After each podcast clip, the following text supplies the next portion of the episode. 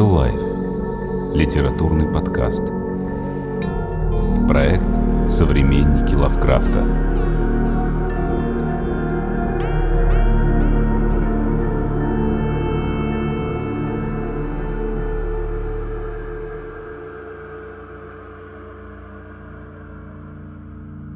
С вами проект «Современники Лавкрафта» и постоянные авторы и ведущие Станислав Иванов и Михаил Соколов. Привет! Всем привет! Это завершающий выпуск первого сезона нашего проекта. Первый номер Weird Tales подошел к концу. И сегодня мы вспоминаем эти пару лет, что мы провели за этим интересным занятием переводом и озвучкой, созданием аудиокниг по мотивам этих незаслуженно забытых рассказов современников Говарда нашего Лавкрафта. Но прежде чем приступить к обзору того, что мы сделали за это время, следует упомянуть о смене платформы поддержки нашего проекта. Мы переехали на Boosty – boosty.to slash stillifepodcast. Patreon больше не действителен. Сейчас он в архиве и, возможно, скоро будет удален. Все основные материалы были перенесены на Boosty, упорядочены и собраны в хронологическом порядке. Там у нас есть сейчас два уровня поддержки. Слушатель, с ранним доступом к выпускам подкаста и читатель с доступом к дополнительным материалам, текстам, переводам, саундтрекам и тому подобное, все, что у нас было раньше на Patreon, в принципе. Также у нас есть цель, по достижении которой мы будем проводить специальные эксклюзивные чтения для подписчиков – Поэтому заходите на boosty.to slash stillifepodcast, подписывайтесь. Это сделать очень просто. В один клик с любым удобным способом оплаты.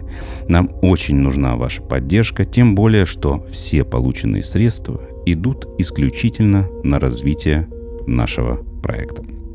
Итак, переходим к обзору первого сезона подкаста «Современники Лавкрафта» и, соответственно, первого номера журнала Weird Tales. Тут нужно пояснить, что же такое этот Weird Tales. А это, по сути, первый американский журнал, полностью посвященный литературе в жанрах ужасы и фантастика. Идея создания этого журнала принадлежит Джейкобу Кларку Хенненбергеру, который был большим поклонником произведений Эдгара Аллана По, еще начиная со школьных лет. Действительно, если посмотреть, условно говоря, на карту американской литературы, то мы увидим, что многие ее дороги так или иначе восходят к Эдгару По. Можно смело сказать, что По был родоначальником детективного жанра, научной фантастики, ужасов и weird fiction, так называемой странной прозы что и дало потом вектор к развитию всего Pulp Fiction. На раскрытие этого термина мы подробно э, останавливались в одном из наших выпусков. Истории ужасов, или, как их называют, Goose Flash Stories, в большинстве своем отвергались редакторами журналов, несмотря на то, что среди них попадались действительно очень хорошие и качественные рассказы. В те времена считалось, что людям не нужна такого рода фантастика и литература в целом. В то время как Хенненбергер и сотоварищи как раз-таки наоборот были уверены, что спрос на страшные истории есть и будет – что десятки, а то и сотни тысяч думающих читателей действительно ждут, жаждут подобного рода истории.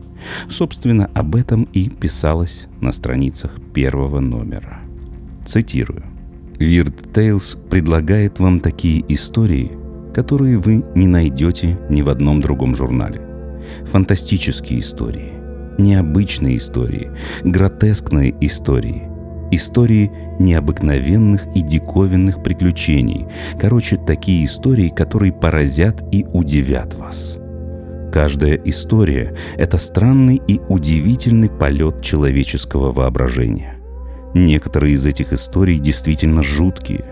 Некоторые затрагивают запретные темы, такие как безумие, например. Некоторые истории связаны со сверхъестественным, а другие — с материальным воплощением ужаса. Все они выходят за рамки обычного. Все они удивительно новые и необычные. Поразительное отклонение от стандартных приемов. Вот причина появления Weird Tales. Так вот, в 1922 году Хенненбергер вместе с Джей М. Лэнсингером основывает Rural Publications с тем, чтобы начать выпускать два новых журнала – Detective Tales и Weird Tales. Эти издания должны были стать площадкой для историй, подобных тем, которые за 70 лет до этого писал Эдгар Аллан По. Первым редактором журнала Хенненбергер назначил Эдвина Бейерда. Его помощниками стали Фернсворн Райт и Отис Клайн. Дата первой публикации на обложке – март 1923 года. Однако не исключено, что журналы могли появиться в продаже и за несколько недель до указанной даты, так как дата на обложке служила в то время скорее как годен до, нежели чем актуальная дата производства. Большинство подобных журналов Pulp Fiction в те времена стоили 5 или 10 центов – то время как первый номер Tales был заявлен в продажу по 25 центов. Сумма немалая, конечно же, хотя все познается в сравнении. Сейчас можно найти это оригинальное издание, например, и по 22 тысячи долларов. На Амазоне продается неплохое вложение было, скажем прямо. Но тогда за баснословные 25 центов читатель получал 192 страницы и 24 истории, включая первую часть новеллы Клайна с затравочкой на следующий номер. Впрочем, такая практика установилась и в последующих номерах. В дебютном номере не было иллюстраций, то есть вообще никаких. Первые иллюстрации появились только к третьему номеру, однако обложки всегда были проиллюстрированы. Конкретно обложка первого номера была проиллюстрирована художником из Чикаго Ричардом Эпперли. Это была двухцветная иллюстрация к длинному рассказу с коротким названием «Уз» — «Слизь». Вы можете послушать этот рассказ в нашем предыдущем выпуске «Современников Лавкрафта». На обложке изображен классический треугольник всего палп-фикшена. Монстр или злодей, женщина в опасности и герой, который спешит на помощь.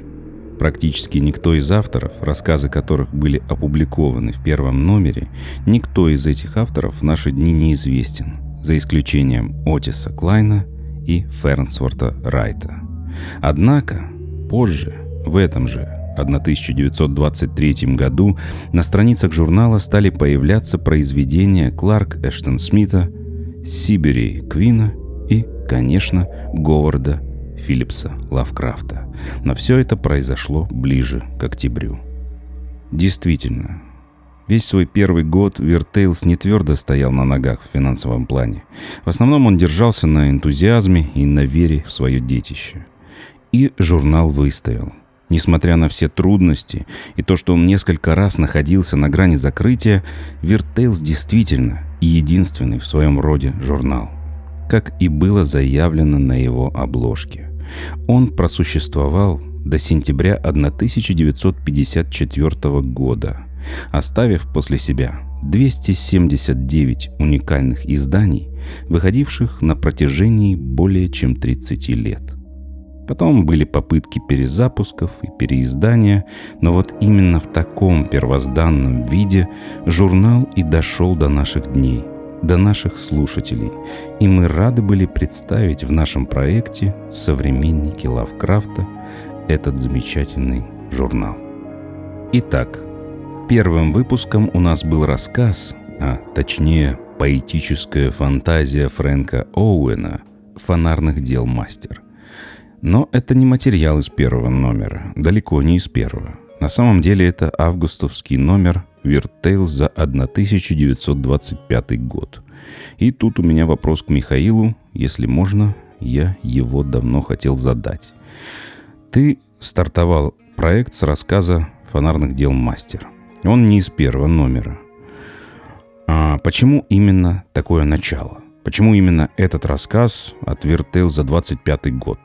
Прям такой временной промежуток. Почему не начать с первого номера? Ответ очень простой, потому что я страдаю бессистемностью, во-первых, и хаотичностью. Это первая причина. Но, во-вторых, на самом деле, как я в наших предыдущих беседах уже говорил, Weird Tales — это журнал, про который я много раз слышал. Очень много раз из разных источников. И вот когда я это все затеял ради любопытства и необходимости что-то читать, я просто-напросто начал просматривать архив, который я нашел в интернете, а, к своему счастью. Вначале я набрел на страницу в Фейсбуке, кстати, которая там какими-то энтузиастами была а, основана, я так понимаю. Причем, если я правильно понимаю, журнал существует и по сей день, его даже и выпускают, но это совершенно такая новая версия, очень современная. Понятное дело, что она не как-то не стилизованная, там под старину, разве что логотип, по-моему, остался. Вот, но на Фейсбуке страница неактивная очень. Тут мы должны, может быть, сделать какое-то... Говорить, что Facebook это запрещенное, там, что там это, мета. Запрещенная мета. Вот, вот на этой запрещенной платформе Ладно. Э, я когда-то, в те, в те далекие времена, когда она была не запрещенной, эм, я вот набрел на, на Weird Tales, на страничку какую-то фанатскую, или это даже официальная страничка сайта. Эм, далее, пролистав архивы, я увидел что объемы рассказов, они довольно большие. Но а для того, чтобы проэкспериментировать, мне не очень-то хотелось брать какой-то очень длинный рассказ из первого номера, допустим, да. И просто-напросто я решил посмотреть, эм, какое название будет, ну, скажем так, самым забавным, самым необычным. Но вот я набрел на это название. И еще интересно то, что так как между рассказами периодически появляются какие-то небольшие рисуночки такие, как э, символичные такие, вот как раньше в старых тоже книжках делали, да, какой-то некий символ, который характеризует э, тот или иной рассказ. И вот я такой нашел. Мне показалось, что это э, занятное дело, тем более, будучи большим любителем всяких э, китайских там этих призраков, они иногда забавные. У меня с детства есть фильм, если не ошибаюсь, он так и называется «Китайская история призраков». Там несколько частей есть. И я в детстве, когда его посмотрел, он на меня какое-то безумное впечатление произвел. Он был совершенно потрясающий. Ну, вот такой колорит и плюс мистика, опять же. И вот чем-то мне это прям понравилось. И я решил взять вот этот рассказ, не читая его, естественно. Я, как я уже говорил раньше, я перевожу, если что-то, то я не, не читаю заранее. Вот такая ситуация, такая история. Ну что ж, выбор был очень правильный, это действительно хороший старт. Потом пришел я и всю эту систему наладил, да? Именно так. Ну, нет, действительно, отличный старт, отличное начало. Еще нужно добавить здесь то, что мы Still Life сделали полноценные саундтреки на этот и другие рассказы, выложили их потом на Bandcamp или вот для подписчиков Boosty они тоже доступны. Для фонарных дел мастера мы даже озвучили голосом оригинальную песню из рассказа, как там говорится, написанную бессмертной Юань Мэй более 200, ну теперь, наверное, уже и 300 лет назад. Что ж, с этим рассказом разобрались, давайте далее. Далее у нас был «Череп», автором которого является Харальд Уорд. Кстати, во втором номере небольшое такое отступление, затравочка. Ну, нас ждет довольно большой рассказ авторства Харальда Уорда «The Body Master» — «Повелитель тел». Но ты его, я так понимаю, еще не читал. Или читал уже? Я его прочел. И как? Я его прочел. Хороший? Ну, как раз Давича прочел. В принципе, такой годный психологический экшен. Угу. Знаешь, о детективе, который расследует загадочное такое преступление, вот это вот все там переселение сознаний, гипноз, все в таком духе. В общем, обязательно сделаем выпуск по нему во втором сезоне. Но возвращаясь к черепу, здесь мы видим некую разыгрывающуюся драму. Все это в тропическом антураже островов Океании, каннибалы, туземцы, большой белый человек, любовный треугольник, преступление и наказание. Все это всего в несколько страниц.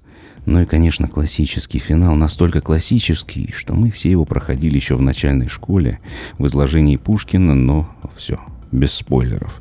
Есть что добавить по черепу?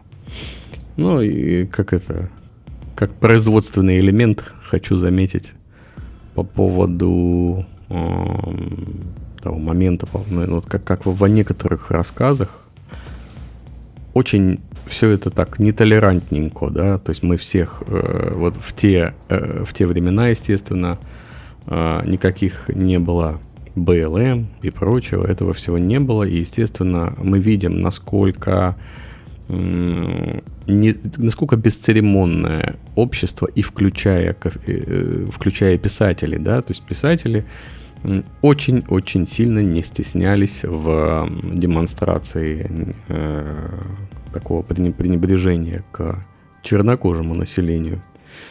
Тут не, не сказал бы, что это, это в этом рассказе оно м- какое-то, ну, скажем так, слишком агрессивное, хотя там побои показаны, да, так очень местами неприятно. Э, мне кажется, в нынешних фильмах, которые поднимают эту проблему, там тоже все очень, так сказать, графически все очень наглядно. Но просто мы, мы э, здесь можем отследить, и это, по-моему, не единственный рассказ, где такое наблюдается, да, это именно такой вот, э, мы, мы видим, что в те еще времена, в начале 20 века, э, не, чернокожему населению было, мягко говоря, жилось, мягко говоря, не сладко. Поэтому и в этих рассказах мы вот такую небольшую, как это сказать, ну, мы видим а, что писатели тоже были весьма бесцеремонны в этом вопросе. Несомненно. Следующий «Алая ночь». Мы тут тоже постарались с эксклюзивным саундтреком. А что же касается самого рассказа, то сюжет, в принципе, весьма незамысловат. Опять же, любовный треугольник, опять же, ревность, страсть и небольшой твист в конце, который предполагает некий, наверное, открытый финал, может быть, мне так показалось. В принципе, у меня он где-то наравне с э, IWD Питерсом виселицей перекликается. Не случайно они у нас почти рядом идут. Больше исследуются тут человеческие отношения и преступления на почве страсти, нежели какая-то мистика и что-то потустороннее. Кстати, э, по поводу виселицы. Э, виселица, чем мне нравится, да, особенно. Во-первых, там есть, там язык такой забавный, на самом деле, особенно такие сравнения там такие забавные попадаются, да, с мячами для гольфа, да, вот это мне прям понравилось, об, э, сравнение такое понравилось. Очень, очень иронично. То есть самое интересное, что человек повествует, э, главный герой, да, повествует очень трагическую, неприятную историю, да, э, своей любви.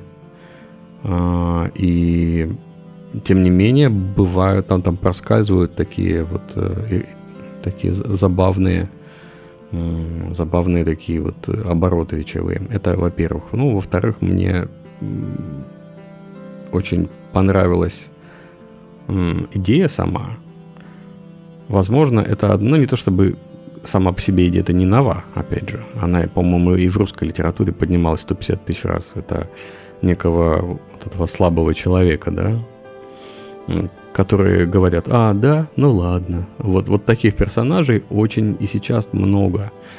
Но другой, с другой стороны, то, как этот персонаж э, заканчивает свой путь, он меняет его немного. То есть не, нельзя сказать, что он сдался. Тут, наверное, некое переосмысление своих действий и ну, не знаю, то есть концовка меня этого рассказа удовлетворила. Я бы не сказал, что Э, скажем так, если бы это был какой-то бравурный финал, ну, она была бы как-то чуть-чуть банально. Скорее всего, опять же, это слепок неких представителей поколения. Опять же, у нас там, по-моему, и депрессия там где-то была рядышком на пороге уже, да, не помню, это какие, получается, годы, 30-е, да, все как-то вот э, очень много психологизма во всех рассказах. Во многих рассказах это все какое-то такое вот очень угрюмо и очень человечески угрюмо. Не сколько монстры или потусторонние силы. Это, конечно же, есть, слава богу, в рассказах, но вот этот вот эта человеческая трагедия, которая постоянно сквозит, причем иногда бытовая даже трагедия, она просто постоянно, даже если мистический или какой-то двойной какой-то вот... Э, ну, короче говоря, когда э, очень размытая у нас грань между мистикой и бытом каким-то и реальностью, да, даже это часто бывает в этих рассказах. Тем не менее, вот эта человеческая трагедия и некие моменты уныния, и вот они попадаются часто. Но от человеческой трагедии перейдем к более такому экшену. У нас там был дальше упырь и покойник. Мы уже его касались в одном из наших разговорных подкастов, как пример несоответствия названия и содержания. Обычно этим грешат наши прокатчики, полностью переименовывая фильмы, практически меняя смысл, но тут как раз обратный случай. Казалось бы, из совершенно банального сюжета, но за счет интересной атмосферы у нас получилась одна из самых популярных и слушаемых аудиопостановок этого сезона. Вот. Ну, так, проходной рассказ, как бы ни было. В общем, плавно подбираемся к моему дебюту в проекте как переводчика, когда он состоялся с повестью Отиса Клайна «Тысячеликая тварь». Но в силу большого объема, конечно, мне тут Михаил помог. Мы чередовали главы, особенно ближе ко второй части. Но тем не менее, вот. Для самого Клайна эта повесть тоже стала дебютом. не только в Weird Tales, в котором он был помощником редактора, как я уже сказал ранее, но и в литературе вообще. Немножко о Клайне. Можно будет исторический экскурс провести. А, так вот, Клайн родился 1 июля 1891 года в Чикаго и детство провел на ферме своих родителей вместе с младшим братом Алленом. Клайн вспоминает, что у его отца была обширная и очень качественная библиотека. Он интересовался астрономией. Будучи малышом, Клайн вместе с отцом читал «Войну миров» Уэллса, и они часто спорили, есть ли жизнь на других планетах. Возможно, поэтому Отис Клайн стал более известен как соперник Эдгара Берроуза, главным образом за то, что он создал свою вселенную, похожую на берроузовские марсианские похождения Джона Картера, только перенеся место действия с Марса на Венеру. Это прежде всего роман «Опасная планета» и его сиквелы. Но вот э, в первом номере мы имеем дело не с инопланетной фантастикой, а вполне себе такой готической завязкой сюжета, где герой-рассказчик прибывает по приглашению на похороны своего горячо любимого дядюшки. Местами жутковатый сюжет развивается от суеверных страшилок до очень интересно раскрученного твиста в финале. И однозначно стоит того, чтобы послушать или переслушать, если вы уже послушали первую и вторую части, так как эта повесть была разбита на два номера журнала. Да, мы забежали вперед. После того, как мы выложили «Тысячеликую тварь», лично я вышел на короткий период вынужденного, да как сейчас говорят, высвобождения от предыдущей работы, во время которого взялся более плотно за этот номер. В результате один за одним вышли почти «Страх» Дэвида Ар Соломона, «Сомкнутая рука» Фернсворта Райта и «Корзина» Герберта Джей Мангема. Это, остановлюсь поподробнее, короткая, но запоминающаяся история, некий эпизод, одновременно и простой и загадочный, зарисовки вот этой странной жизни, таких вот странных людей, о которых уже сказал Михаил, маленьких людей. Это такая история, которая э, реально повторится через много лет, на самом деле, будет названа делом Питера Бергмана. Неизвестный человек из ниоткуда пропадает в никуда – Наверное, самое раскрученное, нераскрытое дело с человеком из ниоткуда – это Тамам Шуд, на основе которого Кинг именно написал свой «Колорадо Кит». Загадочные вот эти вот исчезновения людей, которые непонятно кто и непонятно куда. Ладно, что у нас там дальше было? Дальше парочка переводов от Михаила, «Сила воли» из апрельского номера, опять почему-то из апрельского. Но это, наверное, из старых запасов, да, когда ты брал это самое беспорядочно. Да, ну это, это скорее всего, да, это может быть либо э, из старых запасов, либо просто мы, ты знаешь, мне кажется, что мы на тот момент а у нас еще эта система, она не дозрела. Mm-hmm. Мне кажется, мы просто переводили их снова и снова, но, но потом ближе вот уже, ну, не то чтобы ближе к середине, а когда мы уже какое-то количество номеров накопили, mm-hmm. уже было совершенно очевидно, что дело пошло, и нам это нравится, и что нам нужно будет э, это уже более системно делать и сосредоточиться на первом номере. Вот возвращение Павла Славского еще это перевел следующим. Что-то я вообще его не понял как-то вообще. Что это было? Да нормальный, кстати. Это, опять же, тоже никакой мистики. Спойлер, спойлер. Там, да, да, не знаю, не, не сказать. Мы так уже сказали, что часть э, произведений не являются э, фантастикой или ужасами. Но, опять же, я на это все смотрю как такой... Может быть, кстати, у меня только что пришла эта мысль. Может быть, за дефицитом фантастических э, историй к первому номеру Weird Tales, да и вообще. Возможно, авторы наполняли э, номер вот такого рода м, историями гангстерскими, скорее, которые должны были быть вот в том, том самом Detective Tales там, да. Потому как это, да, это триллер. Это триллер про некую даму кровожадную. Это, это даже не скажу, что это фам фаталь. Это, это не, не классический случай, кстати говоря. Но в этом рассказе есть такой момент, особенно когда ближе, ну, когда концовка, да, когда концовка, да, там такой немножечко есть момент, когда немножко так вот э, мурашки бегут, когда ты начинаешь представлять, как вот это все было проделано в конце. Неплохой рассказ, на самом деле, как мне кажется. Ну, потом у нас идет тоже, казалось бы, сначала криминальное что-то, а потом выясняется, что это эпически классическая история с привидением. А это у нас охранник-призрак. Ой, отличный рассказ. Отличный. Замечательный. Один из самых хитовых рассказов этого номера, по крайней мере, лично для меня. Для тебя, наверное, тоже. То же самое, да. Обожаю такие истории. Опять же, он мрачный, э, такой вот это вот э, темная атмосфера.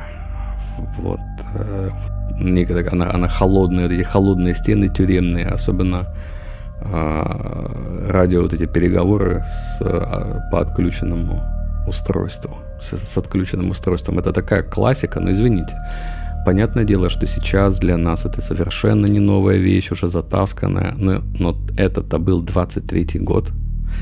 А, то, то есть мы видим, что на самом деле хоть вроде как и истории эти все от неизвестных авторов в основном, да, мы видим, откуда торчали уши у современных э, историй, там, ну, там, допустим, 50-х, 60-х, там, и так далее годов. Совершенно очевидно, что сценаристы, голливудские даже, или э, какие-нибудь кормановская публика там, да, они же явно вдохновлялись Weird Tales или, или вот, вот этой культурой, вот тех времен, когда они там детьми э, под подушками там, да, как, как в кино показывают, они с фонариками читали, листали комиксы и еще что-то. Но в 50-е годы там же не только Супермен был какой-нибудь. А и там, там был Weird Tales, он еще был жив тогда, в перезапуске своем. Вот. Да, условно говоря, первую часть первого сезона у нас завершил рассказ Орвела Эмерсона «Могила». Он пересказывает предположительно вымышленное событие конца Первой мировой войны – Хотя все вполне могло произойти на самом деле. Тут следует помнить, что война закончилась всего за четыре с половиной года до выхода первого номера «Weird Tales». И поэтому среди читателей журнала наверняка были те, кто пережил ужасы, описанные в рассказе Эмерсона. Кстати, Ферсон Райт, помощник редактора «Weird Tales», в 1917 году, уже в самом конце войны, вот пришлось ему тоже поучаствовать. Он был э, переводчиком в американской армии. Вот. Такой факт. Кстати, у меня, у меня, ты знаешь, у меня с этим рассказом тоже очень интересное есть чувство. Такие, я его не скажу, что это мой любимый рассказ, наверное, потому что я жутко люблю всяких там чудовищ, призраков и прочее. Но у меня есть э, такое впечатление от этого рассказа, что показывает явно на то, что это хорошая работа. Э, когда я его озвучивал, меня мне не покидало чувство. Ну, а я же, моя же задача была создавать там дроны в основном, да, потому что там темнота была. И ты знаешь, меня не покидало вот это чувство... Клаустрофобии. Клаустрофобии, а, а я его знаю, знаешь, по какому? Я даже сейчас в тематичной маечке из, из города Каир. Вот. А, значит, мы, когда посетили пирамиды в Каире, там была такая замануха дешевая. А, там, типа, к, ну, к пирамидам-то не, внутри, внутрь не пускают, не пускают к сфинксу, там все огорожено. А, но рядом с э, пирамидами есть такая небольшой холмик непонятный, а это тоже какая-то типа пирамида. И ну, туда зайти можно за, за один доллар или за один какой-то не знаю, пиастр. Ну и мы, мы же как, как ну, чем бы не залезть, да, ну и э, путь в эту пирамиду, внутрь, вот в подвал, естественно, это какая-то такая лестница э, деревянная, и она довольно глубоко идет, ну это кажется так, конечно, не очень глубоко. И вот ты ползешь в темноте, вокруг тебя пыль, впереди тебя люди, туристические вот эти все тела, и за тобой тоже. И ты ползешь, и, и у тебя, так как освещение очень слабое, его почти нету. И вот эта пыль, э, ты видишь очень крупные частицы пыли. И ты ползешь, и у тебя такое чувство клаустрофобичное, потому что ты ползешь по тоннельчику такому вниз. Вот это, значит, ты спускаешься, заход, спускаешься, значит, там на самом деле какой-то овощной, не знаю, подвал овощного магазина, честно говоря, мне напомнило. И по, и по запаху, и по внешнему виду, ничего интересного. С флуоресцентной лампой, там, ну, может, пару-тройку каких-то иероглифов там, пару глаз каких-нибудь, еще там какой-нибудь сокол, там еще что-то, и все. Ну, ты, заходишь, посмотрел на это, и понимаешь, что сейчас тебе надо ползти обратно ты опять залазишь вот в этот вот э, нору э, и начинаешь через э, по этой норе ползти уже вверх по этой лестнице, и опять ты в темноте дышишь пылью, это клубы этой пыли. И вот я же, естественно, озвучивал ночью рассказ. И вот сижу я, значит, там ковыряюсь, там ручечки кручу, там и так далее. И у меня ощущение, и так как я в темноте сижу, и мне я, ощущение, ты твоим голосом, значит, твой голос звучит, вот эти вот все вещи, там какие-то детали описывает. И у меня ощущение, что я вот, вот эта пыль клубится вокруг меня. Вот. И я вот как будто дышу этой пылью. Прямо, ты знаешь. И, наверное, это такой интересный, уникальный такой опыт, когда ты озвучиваешь рассказ, вот, создаешь атмосферу музыкальную, у тебя иногда начинаются приходы такие интересные, художественные. И вот и каждый раз, когда иногда включаю этот рассказ, у меня такое ощущение, что меня эта пыль опять начинает обволакивать, и такое ощущение, что я этой пылью дышать начинаю такая вот интересная у меня история. Вернемся к подкастам. Да.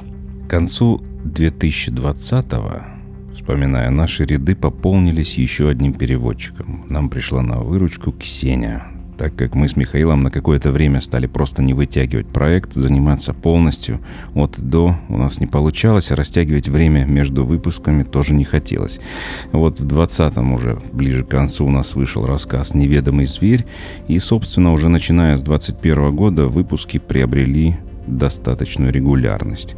Увеличилось у нас число подписчиков на Патреоне, стартовали дополнительные ночные чтения в прямом эфире. Сначала у нас был Клабхаус, что такое, наверное, никто уже не вспомнит сейчас. А впоследствии в нашем телеграм-канале каждую пятницу вечером мы читали Лавкрафта, весь его цикл снов с последующим обсуждением. Кстати, подписывайтесь на наш телеграм, Стилайф подкаст. Там все новости, все апдейты от первого лица. То есть мы его активно ведем, обратная связь гарантирована. Собственно, так в работе, да, постоянно незаметно у нас пролетел весь 2021, и мы подобрались непосредственно к финалу первого сезона, финалу нашего первого номера. Последним рассказом, который мы озвучили, был «Слизь», ввиду того, что он является хедлайнером номера, то есть изображен на обложке, о чем, в общем, мы говорили немногим ранее. Интересная история, с неплохим сюжетом, как отмечают некоторые исследователи, она вполне могла послужить одним из источников вдохновения для написания «Зова Ктулху» Лавкрафта, который был опубликован в том же Tales спустя некоторое время. Все может быть. Вот. Однако, именно анализируя вот все рассказы первого номера, стоит отметить, что темы совершенно не касались фантастики, научной фантастики в современном представлении. То есть ни одной, условно говоря, стандартной на данный момент космической истории с пришельцами и прочими привычными атрибутами. Тебе вот, Миша, так не показалось, прям местами напрашивается пришелец в роли монстра. Вот все ждешь, а его так и нет. Ну, я-то вообще как любитель монстров а, и спецэффектов всяких. А, мне прямо вот хотелось, э, не знаю, дописать самому просто местами куда-нибудь монстра, хоть куда-нибудь, да. А, а действительно доминирующие у нас э, потусторонний мир там доминирует, доминируют в основном призраки и, э, и трагедия человеческая в основном, да. Поэтому вот это стандартное какое-то представление о ретро-фантастике как о чем-то типа трэша, значит, там, план 9 из открытого космоса или еще вот эти вот постоянные на нитках болтающиеся какие-то кастрюли там, а, или там, обезьяньи костюмы маскарадные, где скафандра башка приделана, это пришелец какой-то. Ну, вот эту атмосферу страницы журнала никак не передают.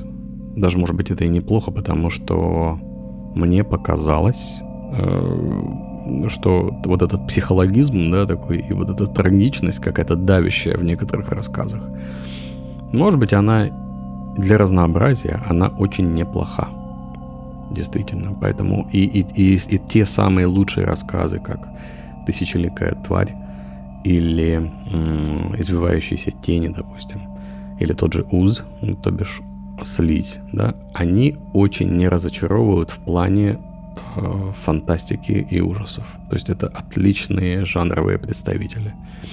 Их очень приятно было и переводить, и над ними работать. И ты понимаешь, что их хочется переслушивать. Они такие очень киношные такие. Но опять же, Уз тот же самый, да? Сто процентов у фильма Блоб уши торчат оттуда. Ну, я имею в виду тот, который там, когда он 50-х или 60-х годов был, со Стивом Маккуином, который. И, или еще куча фильмов. А это, опять же, повторим, начало 20 века. Да, собственно, так и есть. Давай обратимся к последней странице, раз уж мы уже завершаем это. Последней странице журнала, на которой было размещено слово редактора Эдвина Бейрда. Weird Tales — это не просто еще один новый журнал. Это совершенно иной тип нового журнала. Поразительное отклонение от установленных правил, которыми руководствуются издатели. Одним словом, Weird Tales уникален. Ни в одном другом издании вы не найдете историй, подобных тем, которые Weird Tales предлагает вам в этом номере и будет предлагать в дальнейшем. Такие рассказы в других изданиях считаются табуированными. Почему? Мы не знаем. Людям нравится читать такого рода литературу. Этого нельзя отрицать не является препятствием и моральный вопрос хорошего вкуса. Во всяком случае, истории, рассказанные в этом номере Weird Tales, не оскорбят чьи-то моральные чувства, равно как и истории, которые мы отобрали для последующих выпусков. Некоторые из них могут повергнуть вас в ужас, другие, возможно, заставят содрогнуться от необычных образов но ни одна из этих историй, по нашему мнению, не навредит вам. Однако мы уверены, что эти истории заставят вас забыть об окружающей действительности, отвлечься от будничных дел и повседневной жизни и обеспечат вам увлекательное времяпрепровождение.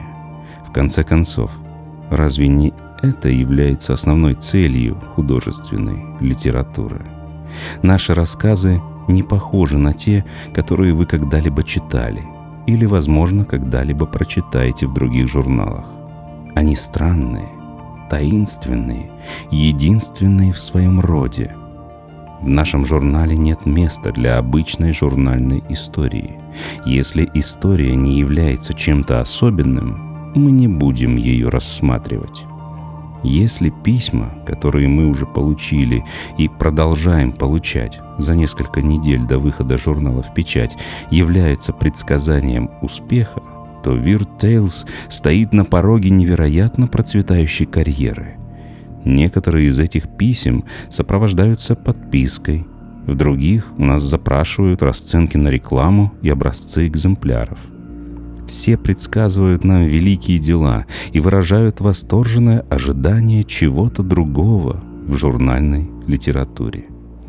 Энтони М. Рад, чей удивительный рассказ «Уз» «Слизь» опубликован в этом номере, написал нам следующее. Дорогой мистер Бэйрд, рад слышать, что вы работаете над Weird Tales. Надеюсь, вы доведете его до конца и без компромиссов. Истории ужасов, магии и сверхъестественного поражают 9 читателей из 10. Другого такого журнала не существует. Читатели с большим энтузиазмом рекомендуют друг другу рассказы, похожие на те, что публикуются в книгах. Например, в сборнике «The Grim Thirteen». Tales не обязательно должны хоть в малейшей степени противоречить морали. Фактически 90 из 100 обычно содержат здоровую мораль, по крайней мере поддающуюся выводу. Даже исследования паранойи или истерии обычно чисты от начала до конца. Истории в стиле По неизменно заставляют меня содрогнуться. И тогда, неделю подряд, я предпочитаю в закатный час возвращаться светлой дорогой, избегая темных мест. Но потом я снова с жадностью возвращаюсь за новыми потрясениями – еще в студенческие годы я написал рассказ, который три редактора назвали лучшим ужастиком, который они когда-либо читали. Этот рассказ сейчас у меня с собой. Его безоговорочно отказывались публиковать. И теперь я сам вижу в нем много дилетантства. Но я дорожу этим рассказом, потому что из всех миллионов опубликованных слов, которые я написал, я считаю идею этого рассказа и ее развитие своей самой законченной работой. Я подготовлю для вас эту историю. Ее рабочее название «Кусок холста». Снова, от начала и до конца, я отполирую ее, как полируют драгоценный камень. Сумма гонорара не является для меня стимулом. Я просто хотел бы, чтобы она была напечатана – даже безвозмездно. Я искренне верю, что когда все будет сказано и сделано, эта история вам понравится. Пожалуйста, запишите меня в подписчики нового журнала. Сейчас я нахожусь глубоко в сердце соснового леса, в 36 милях от ближайшего газетного киоска, но я хочу быть уверенным, что увижу каждый выпуск Weird Tales. Через месяц или около того я отредактирую кусок холста и отправлю его на рассмотрение в Weird Tales. Мы получили кусок холста и без промедления прочитали его. Этот рассказ появится в следующем номере Weird Tales. Не пропустите. Там есть все, о чем говорит мистер Рад, и даже больше. Вне всяких сомнений, это пугающее, наводящая ужас история. Вы можете прочитать ее за 20 минут, но это будут 20 минут страха. Уиллард и Хокинс написал нам о своем рассказе «Мертвеца», который мы включили в этот номер буквально следующее. Идея этого рассказа пришла ко мне в один прекрасный вечер, когда мы с женой возвращались из театра. Я изложил ей все в общих чертах и в дальнейшем при написании рассказа следовал этому плану без отклонений. Мне пришло в голову, что еще никто не рассматривал ситуацию типа доктор Джекил и мистер Хайд с точки зрения некой одержимой сущности, и я был очарован воплощением этой идеи. Мы думаем, вы согласитесь с тем, что мистер Хокинс проделал прекрасную работу. Смеем предположить, что вы уже читали рассказы в этом нашем первом номере, прежде чем попасть на эту страницу. И нам очень хочется узнать, что вы думаете о них. Почему бы не написать и не рассказать нам прямо сейчас? Упомяните истории, которые вам понравились, и те, которые вам не понравились. Расскажите нам, что вы думаете о нашей попытке сделать что-то новое и необычное в журнальном деле. Мы будем рады узнать ваше мнение, и мы обязательно напечатаем ваши письма на этой странице. С вашего разрешения, конечно. Если вы получите следующий номер Tales, на что мы очень надеемся, вы прочтете несколько странных и удивительных историй. На страницах этого номера мы разместили анонсы грядущих историй. И здесь нам остается только добавить, что каждая из них является ярким примером необычной литературы. Какой бы эффект они ни произвели на вас – заставили ли они вас содрогнуться или приятно пощекотали ваши нервы, мы вам категорически гарантируем. Скучать вам не придется. Редактор. Мне кажется, что слова редактора весьма проникновенны. И я бы сказал, что они очень резонируют в нас. Очень похожи немножечко на то, как мы с тобой это все как-то начали. Ну, с одной стороны, спонтанно, а с другой стороны, это потом перетекло в нечто очень душевное и важное. И наше желание поделиться этим и ретранслировать. Понятное дело, что мы не создали свой контент какой-то, мы не написали каких-то рассказов сами, да. У нас с тобой получилось взять чьи-то произведения и подойти к этому, как можно сказать, немножечко кинематографично, немножко по-киношному, или театрально, да, как вот как э, театр у микрофона даже. Это не такой же формат, конечно, но, например, стоит отметить, что в рассказе э, «Дом смерти» фактически получился радиоспектакль, потому что там были два голоса, женский и мужской. Да-да, House of Death. Может быть, когда-нибудь в следующих, последующих наших выпусках мы сделаем даже больше, чем два голоса. Все это зависит, it depends. И, конечно же, да, хочу заметить, что вот эти последние слова редактора по поводу «пишите нам письма», да, и, конечно же, нам тоже не помешает обратная связь. Не обязательно это должны быть лавры, похвалы или еще что-то. Нам нужно, нам просто очень интересно, насколько вас Насколько у вас получает отклик то, что мы делаем? Насколько вы с нами на одной волне? А вот иметь слушателей, которые с тобой на одной волне, это очень важно, потому что ты хочешь делать больше и больше и жертвуешь э, сном, свободным временем, силами последними. Как бы это не звучало пафосно, но это факт. Так оно и есть.